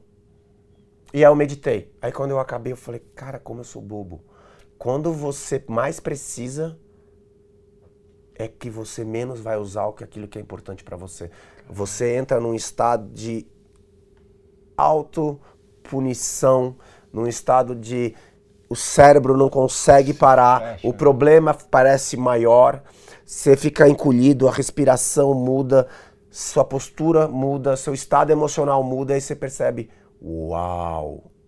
Eu tô eu mesmo sendo culpado por esse Onde eu vim parar, né? É, eu tô me abaixando, eu tô me encolhendo. Eu estou sendo responsável por isso. Aí eu parei e falei, o quê? Saí do quarto da meditação, meu, pulando alegre, brincando, fui tomar banho, peguei minha filha, brinquei com ela. Falei, meu, o que, que é isso? Eu sei o porquê que eu fico ansioso. Ansiedade é comparação, medo das críticas de julgamento, preocupação com o futuro, que eu acabei de falar que futuro não existe e eu sei, eu quero viver o presente todo dia o mais presente possível, por isso a meditação. E comparações e julgamentos. Eu falei, caraca, por que, que eu tô assim? É por isso, isso, isso? Ah, meu, isso não vale nada, não tem peso nenhum. Parei. E fiquei bem de novo, porque amanhã é outro dia. Animal. Posso confessar um negócio pra você? É engraçado, né? Como a gente acaba se conectando, não sei nem porque eu vou falar isso. Poucas pessoas sabem que eu já tomei remédio antidepressivo. Eu já tive algumas crises de ansiedade, assim, até dentro do avião, que foi uma das coisas mais terríveis que eu já tive, que eu queria abrir e sair voando do avião. Assim, não um era uma boa ideia. É, é. Você vê o nível, ideia. né? Da... Não seria uma boa ideia, não é aconselhável. não ia dar muito certo. Mas talvez com paraquedas, mas talvez também só tem que saber muito disso. É. E então assim, e hoje, graças a Deus, eu também tenho algumas ferramentas, tenho algumas coisas que eu faço. É, e não preciso mais nada disso, graças a Deus, graças também à minha responsabilidade de eu também enxergar e querer me conhecer. E, e tem na sua, não, não vou nem, nem falar de carreira, se me permitir, na sua vida, um momento que você, sei lá, por mais que às vezes a gente vê também tudo superficialmente, título, tal, parece que tudo sempre é perfeito, tem algum momento na sua vida que foi o mais difícil, assim, o mais que você falou, caraca, onde, onde eu vim parar? É, tem alguma coisa assim? Porque uma das coisas que eu sempre busco trazer nas pessoas é que na vida todo mundo te olha e parece que é perfeito. Poxa, o Xuxa é o cara, meu. Mas tem alguma coisa pra você compartilhar que às vezes muito é a, é a dor, é o sofrimento das pessoas hoje? Ah, eu posso falar claramente do dia, não tem nem dúvida disso. É, é simples até, é fácil. Eu acho que eu cheguei num lugar mais. Vou dizer, mais. Hum, mais embaixo, assim, possível, vai. O fundo do poço, vai. Vamos botar dessa forma. Foi quando eu parei de nadar, eu tinha meus, meus negócios, minhas empresas, tinha as minhas medalhas todas. Tinha tudo, na verdade. Mas não tinha nada interno. Eu não estava preenchido internamente. Por mais que eu tivesse alcançado tudo que eu alcancei, que eu alcancei. E aí faltou. Eu perdi a identidade de quem eu era. Perdi o... uma relação de conexão comigo completo. Fiquei totalmente vazio por dentro. E aí fiquei com depressão, acho que um ano, e a hora que eu cheguei no fundo do poço foi quando eu percebi que eu estava indo para um caminho totalmente destrutivo. Não sei quanto tempo seria até chegar, mas eu vi que estava no limite. Não tinha muito mais para onde ir de onde eu estava. E aí eu falei, opa, esse não é o caminho que eu quero. E aí eu resolvi realmente, eu busquei ajuda, Fui no psicólogo, comecei com o psicólogo, depois fiz outro, depois fiz outro. E fiz vários trabalhos de autoconhecimento, a meditação me ajudou muito. E aí a parte de me preencher e entender a minha história. Aceitar a minha história, ser grato pela minha história, ser grato pela minha dor. E isso foi o momento, se tu me perguntar qual é o momento que você tem mais gratidão na sua vida, eu acho que é o momento da depressão. Eu acho que ali é o momento que eu estou mais grato na minha vida, porque a força que eu encontrei do Fernando para sair da depressão é muito maior do Fernando que ganhou a medalha olímpica. Ganhar a medalha olímpica é fácil. Muito fácil, é ridiculamente fácil. Você está bem, você está voando, você está feliz, está treinando, você está saudável, porra vai e acontece. Mas vai sair do lugar escuro, baixo, sem energia, sem vontade de sair, sem vontade de fazer nada, sem vontade de sorrir, sem vontade de viver. E aí você sai dali com mais vontade e hoje você encontra mais vontade para amar, mais vontade de viver, mais vontade de abraçar, mais vontade de tocar o coração dos outros, mais vontade de ajudar as outras pessoas, mais vontade de fazer pelo próximo do que para mim mesmo. E aí você começa a olhar que toda a vida é muito maravilhosa. Que tudo é maravilhoso. E antigamente eu podia pensar que aqui não seria o paraíso. Hoje, porra, eu acho que eu vivo no paraíso. Isso aqui é o paraíso. Isso aqui é o paraíso. Porque realmente eu acredito nisso, eu vivo no meu paraíso. Não precisa ser o paraíso para o outro, mas para mim é o meu paraíso. É o melhor dia da minha vida, é todo dia quando eu acordo. Porque eu sei o que é importante para mim. Eu sei o que me faz feliz. Eu sei o que me preenche. E é engraçado, não é mais externo. É eu comigo mesmo. E tô testando umas coisas aí que um dia eu conto, são meio mais agressivas assim, até em termos de meditação, que eu tô testando para ver se muda. E falar que eu fiz dois dias aí de umas. umas é, eu gosto de brincar, eu gosto de fazer coisas novas. Cara, me deu assim uma sensação de, pô, que incrível de preenchimento e de ver que eu sou abençoado. Cada dia mais, mais abençoado ter duas filhas maravilhosas, ter uma família maravilhosa, ter meu pai e minha mãe vivos ainda, que eu posso contar esses, essas loucuras toda minha ainda, porque isso é o mais legal. Eu sou bem maluco e conto tudo para eles. Tudo que eu vou vivenciando, tudo que eu vou experienciando e tudo que eu vou entrando em contato, pô, eu tenho que compartilhar com quem me conhece.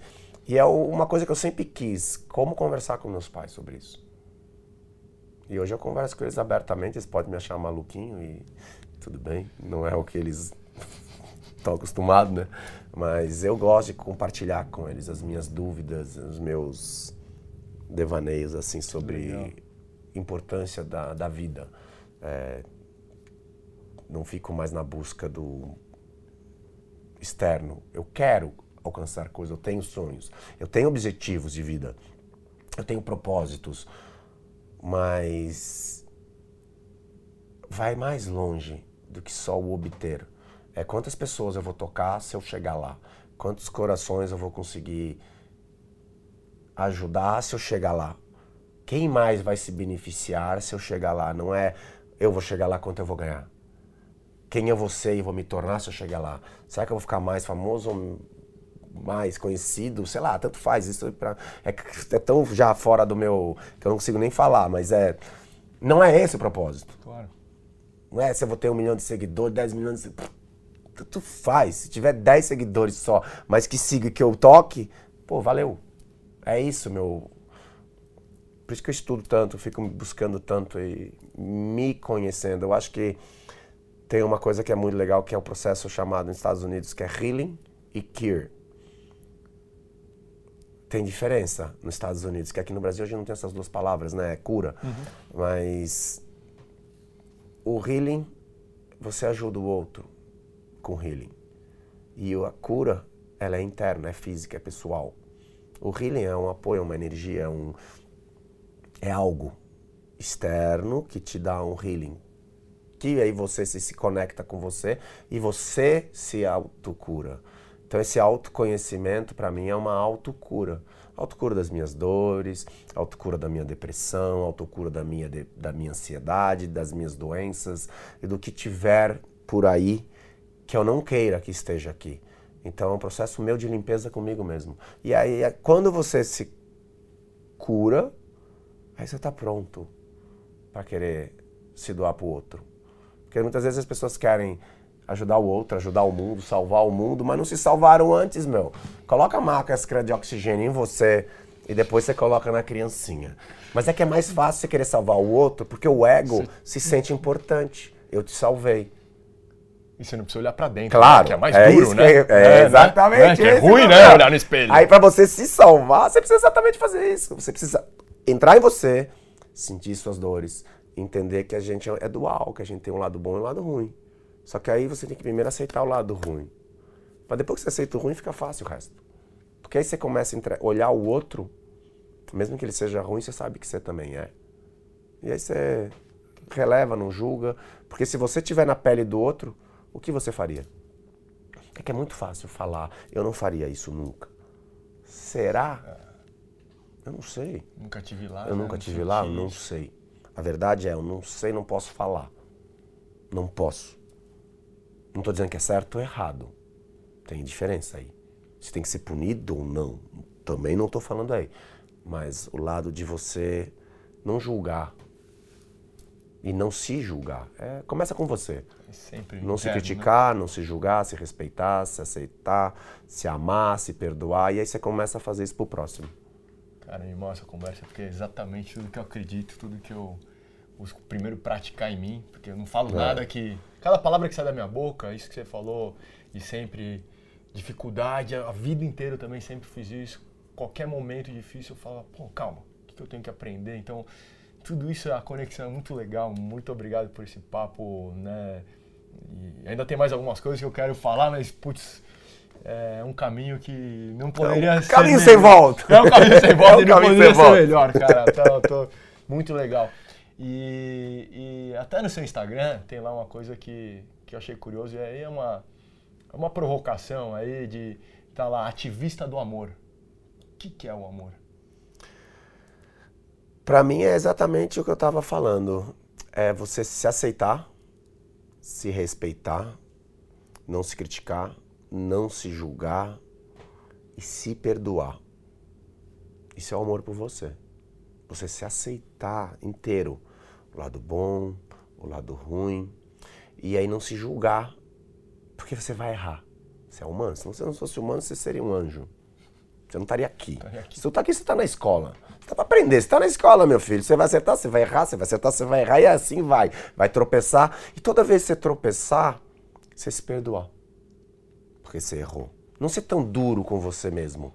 Não se punir por um erro. Porque faz parte o erro. Faz parte do processo de crescimento. Faz parte do processo de evolução. E quando você olhar para o próximo, você entender que o próximo está no processo dele, no tempo dele, na hora dele. Se a hora dele é meditar 20 anos depois de quando eu falei, não fica enchendo o saco para ele. Não fica enchendo o saco dele, criticando se o cara come ou não come carne. Se você não come carne, você tem uma outra visão, respeite o outro. Mas para você começar a respeitar o outro, você tem que começar a respeitar você. Então o processo é primeiro com você, depois você chega nesse lado completo, aí você consegue amar o próximo. Jesus falava: ame o próximo como a ti mesmo. Mas as pessoas querem amar o próximo. Mas como sem amar a ti mesmo? Se não sabe amar a ti mesmo? Se você se julga, se você se critica, você vai criticar. Você vai julgar. E quando você julgar e quando você criticar, e você tem consciência, cara, você vê que você está fazendo. Não estou falando que eu não faço. Eu estou falando que eu sei que eu uso. Eu paro, respiro, analiso o que eu tô e mudo e mando amor na mesma hora. E mudo meu raciocínio e começo a mandar amor. Começa a mandar, não, que fique bem. Eu tô, se eu tivesse no lugar dele, talvez eu fizesse pior. E isso muda completamente a visão daquela situação. E aí você sai. Você sai da situação, você sai do ego, da razão, de você ser o cara que sabe tudo. Você não sabe nada. Você não sabe o que o cara passa. Você não sabe o que ele está sentindo naquela hora. Por exemplo, é muito engraçado com fama isso. Alguém fala pra mim, ah, mas você. Sei lá, metido. Ou você não me cumprimentou. Ou você não. Tava, não sorriu. Calma, eu não podia estar de dor de dente. Eu não podia estar com pressa pra caramba, atrasado pra uma reunião. Eu não podia estar correndo atrás da minha filha que aconteceu já no shopping. Ninguém falou nada porque não deu nem tempo pra pessoa, mas a pessoa me chamou. Cara, você já teve atrás do seu filho perdido num shopping? É desesperador. Você não vê nada, você não quer ouvir nada, você não quer falar nada, você só quer achar seu filho. Então, calma. Respira, vê. Putz, mas você não sabe. Mas a gente julga. A gente vê pelos nossos olhos aquela situação e começa a falar pá, pá, pá, pá, pá. E aí chega lá e já começa a metralhar falando mal do cara. De amigos, eu tô falando de tudo, não é só com, com fama, mas eu tô relacionando a fama por isso, porque às vezes acontece, a pessoa acha que te conhece, acha que sabe, mas no fundo ela não sabe exatamente o que te passou naquele segundo. Não é na vida, é naquele segundo, naquele momento. Meu, tem tantas coisas que podem estar acontecendo ali, naquela hora, e as pessoas já fazem a pré-julgamento daquela pessoa, da índole da pessoa, da vida da pessoa como um todo. Você sabe que eu tô até escrevendo um livro, Jornada da Vitória, uma coisa que eu aprendi muito com o rugby, com, com as minhas experiências todas. E eu falo muito disso que você falou do, do autoconhecimento, né? Integridade. O primeiro passo que eu falo é integridade, né? Se conhecer e aí ter a disciplina para trabalhar. E aí eu chego até na colaboração e no respeito, que a hora que você colabora e você de fato respeita o outro, você vê o que ele tem de bom, porque você conhece as suas fraquezas e tem certeza que a pessoa, como você falou, a gente está na escola, né? Então, com certeza o Xuxa tem as fraquezas dele, só que ao invés de eu querer olhar as dele, as suas fraquezas, eu quero o que você tem de bom, que completa o que eu me falta e a gente somar, e a gente ir junto, e a gente, sabe? E, e aí ter prazer e falar, caraca, olha o que a gente está construindo junto, que é muito maior do que eu poderia fazer sozinho, como a gente já falou bastante aqui. Né? Até né? em curso, em, em aula, em num bate-papo. É, eu já tive conversas com pessoas assim ao meu redor que ele fala não, mas eu não gosto de conversar com tais pessoas porque daí eu conversando e questionando eu falo, mas você acha que você não pode aprender nada com aquela pessoa? Tem certeza? Tem certeza que aquela pessoa não pode te ensinar muito sobre a vida? Pode e vai te ensinar às vezes a gente acha que a gente sabe aquele certo fator de um curso, o cara começa, você já pega o que tem bom, leva para casa o que tem bom, o que não tem bom, deixa. Pega o que tem bom dessa conversa, leva para você. O que eu falei de monte de merda, não leve para você. O que não faz sentido para você, não leva para você. Leva só o que tem de bom. Se algo te fez sentido, te fez sentir, te fez refletir, leva isso para casa. O ruim, joga no lixo. E não leva, não carregue com você o que não te pertence. Que são, isso é a vida. Não leve para você, para casa, para sua casa, aquilo que não te pertence. Energeticamente falando, o que é negativo. Tome o banho, joga no ralo o que é ruim. Fique só com o que é bom, fique com o amor da pessoa. Mesmo que a pessoa seja um saco, chata, se ela te der um abraço e desejou para você ter um bom dia, Pegue esse bom dia e leve o bom dia. O saco da outra uma hora, deixa lá na mesa e vai embora e pegue o bom dia e fala: Uau, ele me desejou bom dia, eu vou ter um ótimo dia. E vá com um bom dia, vai com essa energia final para casa. E não. Reclamando. Reclamar é clamar. Clamar é pedir. Pedir coisa ruim, né? Se está reclamando, só vai vir, não vai ficar muito bom. Seu, vai sua melhorar. Vida. Então, mudar a coisa. Seja grato pelas coisas boas do seu dia. E você sabe que eu até já falei aqui com você que eu adoro o exercício que é me preparar para uma entrevista. Adoro pesquisar mais, adoro conversar antes, adoro mergulhar mesmo. Eu falo isso de mergulhar mesmo, que eu me sinto mergulhando na vida, tentando me sentir. É, nos olhos, no sapato das pessoas, que como elas viveram ali. Eu ia até olhar o meu, já tava com o Mickey. geralmente eu tô com o tênis do Mickey, eu falei, o Mike não tem olhado pro meu. Mas hoje eu não tô, já tô mais discreto. Boa. E, e de fato pesquiso bastante, busco saber outras coisas que não superficiais para a gente poder ter uma coisa que tem a ver com propósito, né? De novo propósito. E isso que você falou de separar, de, de e confesso que me deu um pouco de preguiça a hora que eu fui pesquisar do Fernando Scherer, que, tipo, as primeiras notícias era tudo separação, separação. Eu falo, cara, o cara é um dos melhores atletas da história do planeta e as pessoas se pegam na separação, na coisa que é pra, né, daquele momento da, de querer vender, de querer ganhar curtida, é. de querer vender e não se importa que, cara, é uma vida, na verdade, várias vidas, a sua, da sua é, ex-esposa, das suas filhas, da faz, das famílias.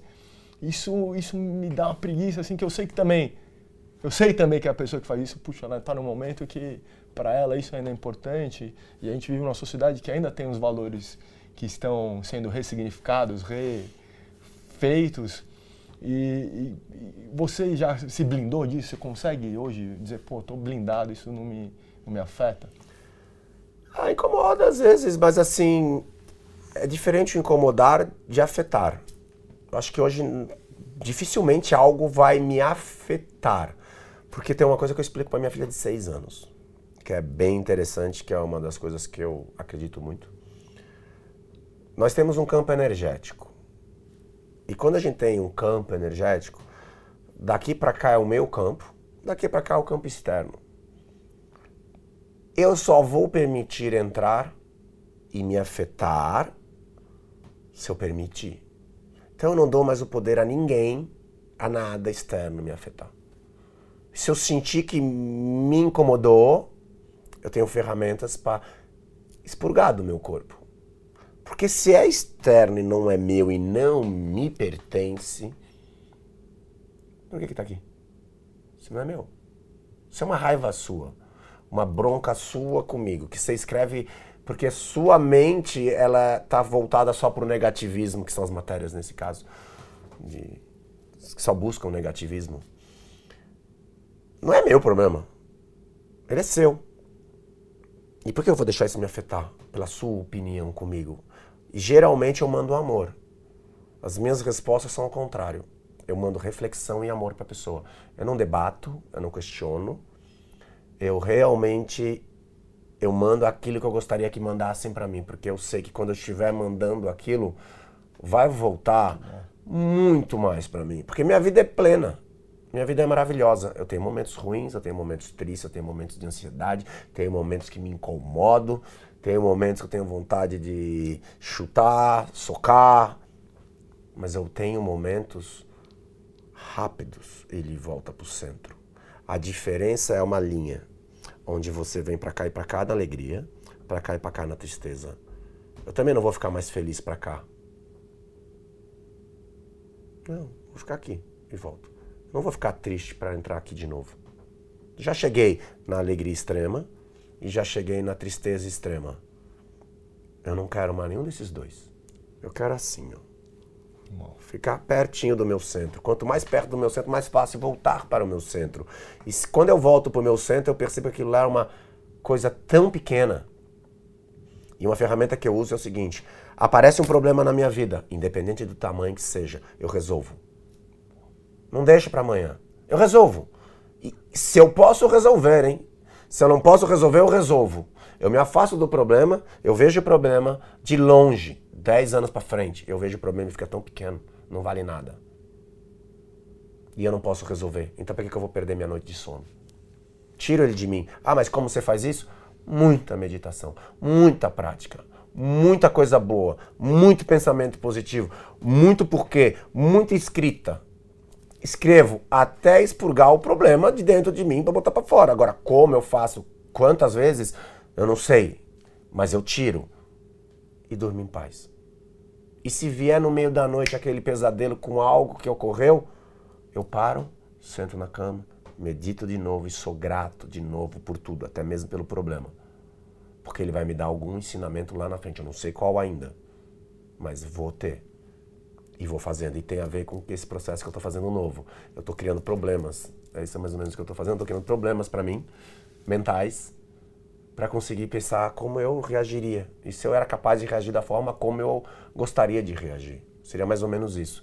Situações imprevistas que estão fora do meu controle que poderiam ocorrer, podem ocorrer a qualquer momento na minha vida. Só que aí eu nem quero falar ainda muito, porque eu estou em fase de experimentar, mas eu estou vendo que quando eu abro o olho, eu falo, uau, que maravilha tá aqui. Porque o que eu estou imaginando não era tão de acordo não é só visualização boa.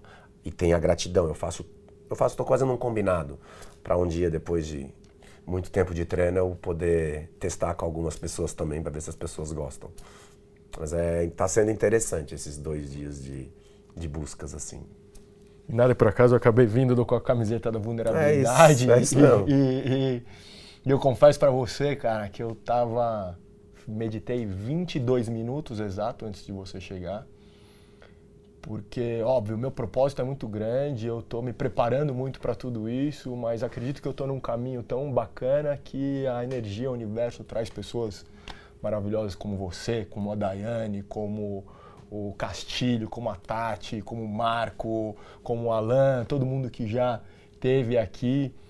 E, e acontece muito e acabo criando uma ansiedade. Falo, caraca, Xuxa tá chegando, será que vai dar certo? Será que eu, sabe? E aí eu parei, me concentrei falei, calma, tá tudo certo, vai ser animal, pelo que eu tô sentindo, tem tudo a ver, vai ser uma conexão bacana e, e tá sendo. E te agradeço pela, pelo papo, assim. E é até legal para você não ficar ansioso na próxima.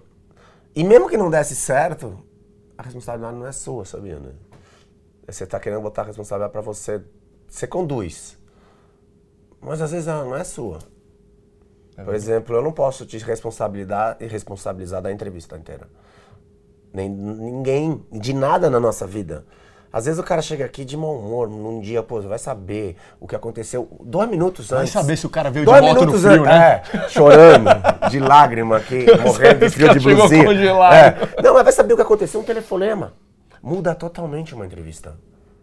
Se eu recebo um telefonema, sei lá, que a minha cabeça não tá aqui, nesse exato segundo, talvez as respostas não vão ser as mesmas, vão ser mais curtas, eu vou estar tá querendo ir embora eu vou estar ansioso e vou te gerar essa ansiedade porque você vai ver que não vai ter a conexão e às vezes não é você, é o outro. Geralmente é o outro, não é você. Então, isso foi uma das coisas mais legais que eu aprendi na natação, naquela frase que eu te falei de subir no bloco. Se diverte. Se diverte. Você estudou, fez a sua parte, quando você chega na frente das câmeras, você vai fazer a sua parte do seu trabalho. E aí você se diverte. Aí o convidado se diverte, todo mundo se diverte, quem se diverte em casa, e fica uma maravilha como foi hoje. Então, é legal esse. tirar o peso, né? A gente tem mania de ser, pelo esporte, de assumir, é. de assumir a responsabilidade, de ser perfeccionista. De... Isso é maravilhoso, porque é isso que faz você ser quem você está sendo no seu programa, rodar legal é a sua capacidade de estudar, de se dedicar, de pesquisar. Mas acho que é que nem subir no bloco. A hora que você sobe no bloco. Fiz a minha. A tua parte tá feita. O problema é você chegar aqui sem estudar nada, sem nem saber o nome do cara, nem o apelido, nem se ele nadou, se ele não nadou. Aí você fica vendido. Aí é difícil. Aí você fica ansioso mesmo. Aí você. Mas até lá. Aí deu ruim. Posso falar que foi maravilhoso. Pô, cara, esse papo demais. Temos que, infelizmente, começar a terminar. Isso é Poderia importante. Ficar... Às vezes as pessoas devem já estar. Tá... É. Fala, para aí de falar, meu chega, filho. Chega, careca chega que eu tô ouvindo, né? Chega, Para de deu. falar porque eu tô ouvindo, é. eu tô é. até o final. Para! Mas, pô, Xuxa, rico, bonitão, famoso, família bacana, tudo perfeito. Tem algum sonho ainda? Eu tiraria o perfeito. Boa, desculpa. Tudo muito bom. Tudo muito bom. Tudo perfeito, muito bom. eu garanto. Tudo muito bom. Vou, eu garanto. Deixa eu corrigir, deixa eu corrigir. Que perfeito! tá longe! Tá longe. Mas para quem olha lá fora, é, é, é, é surreal. Eu vou dizer assim, eu alcancei muitas coisas que eu almejei na minha vida. Não, não diria que eu alcancei o sucesso para alguém. Eu alcancei o que eu achava de sucesso em algumas áreas. Em algumas ficou pecando. E hoje eu tenho tendo tendo buscado sucesso nas outras áreas da minha vida também. E tenho muitos sonhos. Eu acho que essa vontade de acordar com sonho, com objetivos, é o que faz você continuar vivo. É ter mais propósito. Encontrar o seu caminho, o seu objetivo. E o meu objetivo ele é longo prazo. Muito longo prazo. Eu não tenho a mínima pressa. Porque eu sei que o sucesso ele não está na realização. A felicidade ela não está em ganhar a medalha olímpica. Hoje eu sei. A felicidade está no dia a dia. No todo dia. No ser feliz agora. E eu, tô, eu até fiz um e-book agora, eu estou desenvolvendo e vou dar de graça na internet, que é sobre felicidade. Tá incrível o conteúdo não é, não foi eu que criei nada do conteúdo, tem coisas minhas, mas é mais pesquisas que eu fiz mesmo para passar para as pessoas. E o mais legal é algumas coisas que eu percebo que é a diferença, daí entro de novo no inglês, que é alegria e felicidade, que é happiness and joy. A gente imagina que ser feliz é estar tá sorrindo, tá pulando, tá vibrando, tá em êxtase. Não, isso é alegria que te gera um sentimento de felicidade momentânea e curto. Felicidade é você estar tá em paz, tranquilo, sem pensar em algo externo ou futuro. Estar aqui nessa conversa, eu não estou pulando, eu não estou vibrando, mas eu estou feliz porque eu não quero que acabe. Quando você quer que algo não acabe, você foi feliz. E aí você pode ser inteligente o suficiente e falar assim, pô, me dá o telefone, vamos tomar um café um dia, e essa conversa ela pode continuar fora daqui. Então, isso é felicidade. Mas a gente confunde com, é, ganha medalha olímpica, ah, aquele êxtase, aquela euforia. coisa. É euforia, mas não, pô, aquilo lá passa. Passa, e tristeza é a mesma coisa. A gente é um estado emocional. Estamos. Nós não somos nem felizes, nem tristes, nem ansiosos. Nós estamos felizes, tristes, ansiosos. Nós não somos, isso é bem claro. Entre ser e estar, eu falo nas minhas palestras, a diferença é muito grande. E as pessoas têm mania de imaginar que são. Porque se você é algo e você não é nada, na verdade nada, você não é nada, nada mesmo. Se você não é nada, você pode mudar. A partir do momento que você acredita que você é algo, você não pode mudar. Se eu acreditasse que eu era nadador, eu não podia ser quem eu sou hoje. Acabou a natação, acabou, acabou Xuxa, tudo. Acabou o Fernando. Esse foi um grande erro meu. Eu achava que eu era nadador. Não, eu estava nadador. São vários papéis que a gente vive. Posso te falar um exercício? Isso estava fora do script total, queria já. Aliás, não queria, mas precisamos acabar, é né? Bom, é bom, acho mas que. Mas um exercício que eu faço, cara, desde que a Nina, né, minha filha de 4 anos, nasceu, que é minha primeira filha, desde que eu fiquei sabendo que a Thais estava grávida, eu comecei a mentalizar, a pensar e a me convencer e a me lembrar hoje de que ela é um ser humano, ela não é minha filha. Esse aí é o grande passo um ser da. Humano, não uma filha. Esse é o futuro do, da paternidade. E eu vou fazer um curso agora em outubro exatamente sobre isso nos Estados Unidos. Quem quiser acompanhar a Dr. Shefali, é incrível. Ah, é? Ela é PhD em paternidade. Eu até fiz um post último, nos últimos dias sobre paternidade, por isso. Que ela é, realmente pensa nisso, sair da caixa e pensar no ser humano. E não colocar os seus medos, os seus desejos, as suas ansiedades, os seus traumas para aquela criança. Aquela criança ela já tem o caminho dela, ela já sabe onde ela quer chegar. A gente é que começa a, a bagunçar Sim. a cabecinha. E é muito legal. Eu vou fazer um curso com ela de intensiva. Já fiz, já, participei de duas palestras dela, de um evento, e agora vou fazer um intensivão de quatro dias, acho que 12 horas por dia com ela, para ver se eu volto melhor como pai e, consequentemente, como pessoa, né? Se eu, se eu não tivesse indo para o Japão em outubro, eu. É bem legal, meu. Você. Mas, eu, eu... Mas vamos voltar e vamos bater esse tá papo bom. aí com foco é, paternidade. De paternidade, que eu sou apaixonado por justamente esse exercício que sei lá de onde veio, mas é um exercício que eu faço sempre. A gente já falou pra caramba, já tem um trilhão de recados para todo mundo que está assistindo, né, que está acompanhando a gente. Mas para finalizar, tem uma mensagem final que você gostaria de deixar. Eu busco sempre falar, óbvio que eu não escolho ninguém, mas eu busco sempre ter um carinho, uma atenção especial para as nossas mulheres, então, se tiver aí com. Não precisa ser para mulher, para quem está assistindo ah. em geral, mas só para te, te trazer também essa visão que é sempre um carinho especial que eu tenho, porque eu sou apaixonado pela energia feminina, pela, pelo carinho todo. eu sou rodeado por mulher. Eu também, eu graças a Deus. Eu tenho cachorro, gata, duas filhas e todo mundo ao meu redor é no lado feminino. Eu acho que assim, o primeiro ponto importante seria acreditar em você, acreditar no seu sonho, não deixar as pessoas querem te limitar, te limitarem. Visualizar o que você quer, fazer aquilo que é saudável para você, criar uma rotina saudável para sua vida. Que a rotina saudável vai te levar onde você deseja. Uma rotina não muito saudável vai te levar onde você não quer, lá na frente, no futuro. Então é você pensar no aqui e agora. Se você puder respirar mais vezes por dia, profundamente, oxigenar seu cérebro e se gostar de meditar, medite. Tem várias técnicas, várias formas, tem vários sites, vários aplicativos, várias coisas que ensinam também. E o mais importante mesmo, a felicidade está aí dentro de você. E pertinho, mas tão longe.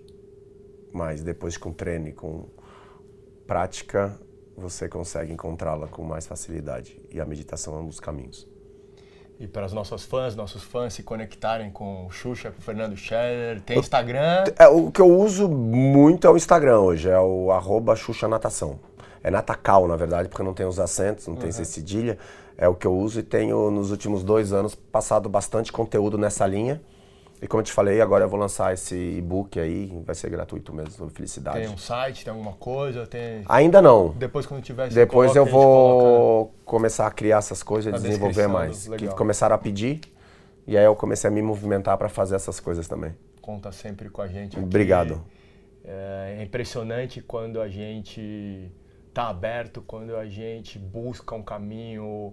E eu vou falar e falar assim, a gente, eu, vou dar o meu exemplo, quando eu acredito muito nisso, e quanto mais eu busco, quanto mais eu sei onde eu quero chegar, os meus valores, o meu propósito, os meus sonhos que não são é, só de ego, de chegar, de porque isso, graças a Deus, eu não, não tenho, mas tenho muito claro onde eu quero chegar, que é simplesmente, simplesmente não, é, é muito profundo, que é impactar a sua vida, transformar a sua vida, graças ao exemplo de pessoas maravilhosas como o Xuxa, as, as energias é, se unem, pessoas maravilhosas, iluminadas, chegam aqui, conversam comigo e a gente consegue, graças a essa energia que eu chamo de Deus, é, porque mais pessoas entendem, até quem não acredita em Deus entende, que é algo que eu estou tentando falar como Algo positivo, acima. como, como algo bacana, e é isso que eu desejo para as pessoas. Então, Xuxa, brigadão por essa, Eu que agradeço. Gratidão. esse tremendo papo aí, foi demais. E que o pessoal tenha gostado. O pessoal gostou e eu tenho certeza que tá todo mundo acompanhando até o final. Obrigadão mesmo. Obrigado. Quero agradecer também nossos parceiros. Esse programa foi gravado aqui nos estúdios do Nova Bra Habitat e com o patrocínio da Alma Hug. E um agradecimento especial a você por fazer parte dessa jornada. Já sabe que eu colaboro com grandes pessoas como o Xuxa para juntos te inspirar. Muito bacana receber seu comentário. É demais saber que está fazendo sentido para a sua vida. E tenho certeza que você conhece outras pessoas que precisam ouvir essas histórias. Manda para elas, compartilhe. E olha só, se você está assistindo ou ouvindo até o final, eu tenho uma outra coisa para você. No meu Instagram, eu sorteio várias coisas muito bacanas, como participar aqui no estúdio com a gente, assistindo a gravação de um episódio, produtos dos nossos par- parceiros e patrocinadores, ou até mesmo uma ligação de mentoria comigo e com meus convidados. Aliás, Xuxa, topa participar de uma ligação e bater um papo com uma sorteada? Topo, fechado. Fechado? Boa, vamos nessa. A cada semana, uma pessoa é sorteada. Presta atenção, para participar é só acompanhar o meu Instagram, que é onde eu posto as instruções. Se conecta comigo lá pelo meu Instagram, se inscreve aqui no canal, se é que você ainda não inscreveu, né? E claro, clica no sininho para receber todas as notificações e acompanha os meus podcasts na sua plataforma favorita. Esse programa é para você, é para te inspirar. Que Deus abençoe a sua jornada da vitória.